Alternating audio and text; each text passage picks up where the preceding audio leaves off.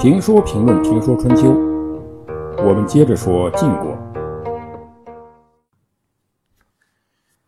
晋国的统一是从晋武公开始的，但晋国统一后不久，晋武公就去世了，他的儿子鬼珠继位，是为晋献公。晋国人起名字呢很有想象力，也很难省事。晋文公之所以叫鬼珠，是因为他的父亲武公。在一次战役中，活捉了戎狄的首领，这个首领的名字呢叫鬼珠，所以晋文公呢就让自己的儿子也叫这个名字啊，不知道他是怎么想的。我们要强调一下时间观念，晋献公是在公元前六百七十六年继位的，这一年呢，齐桓公已经继位十年，正是称霸的时候。晋献公呢，死于公元前六百五十一年。这时候呢，是齐桓公三十五年。晋献公继位后，还是很有些建树的。他做了三件大事第一件是屠杀原国君的公子公孙们，也就是不是自己这一系的啊，不是自己的儿子这一系的，属于他的亲戚。啊，他的叔伯兄弟的孩子们，都把他杀了，因为他的统治集团从自身的经历中明白了一个道理：亲近的人往往是对自己威胁最大的。他们本身就是小宗代替大宗，因此他不允许其他国君宗族存在，所以一上台呢就屠杀他们，结果。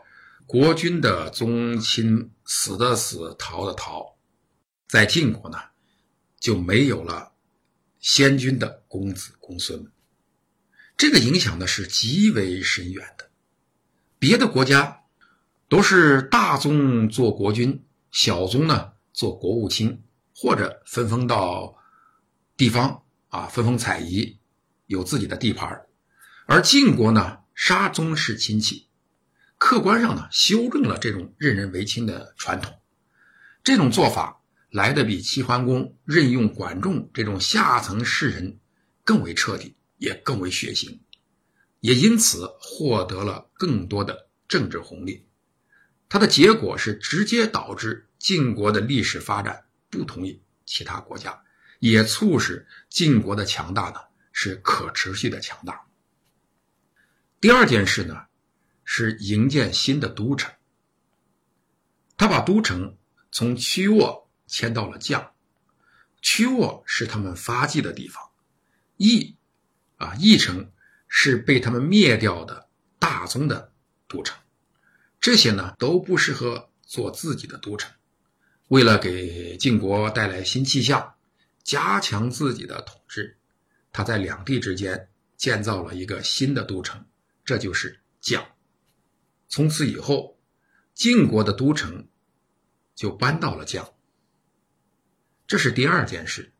第三件事呢，就是扩大地盘，先后攻灭了黎戎、霍、魏、耿等国，消灭了强敌虞、郭等诸侯国，史称晋献公并国时期，服国三十八。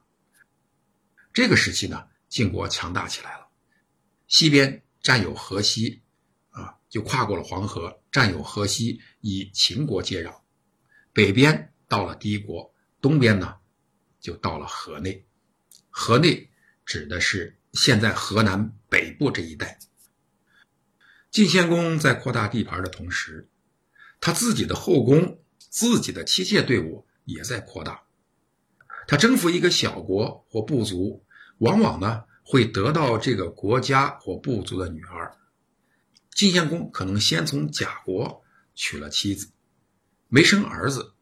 后来呢，他又和齐姜私通。齐姜是他的后母，齐姜是齐桓公的女儿，最初嫁给了晋武公。因为晋武公呢年纪大了，身体不行了，晋献公就顶替上来，以齐姜私通，后来还生了儿子申生。晋献公继位以后，就立齐姜啊，立他这个后母为夫人，申生为太子。齐姜还为晋献公生了一个女儿，叫薄姬。薄姬后来成为晋穆公的夫人。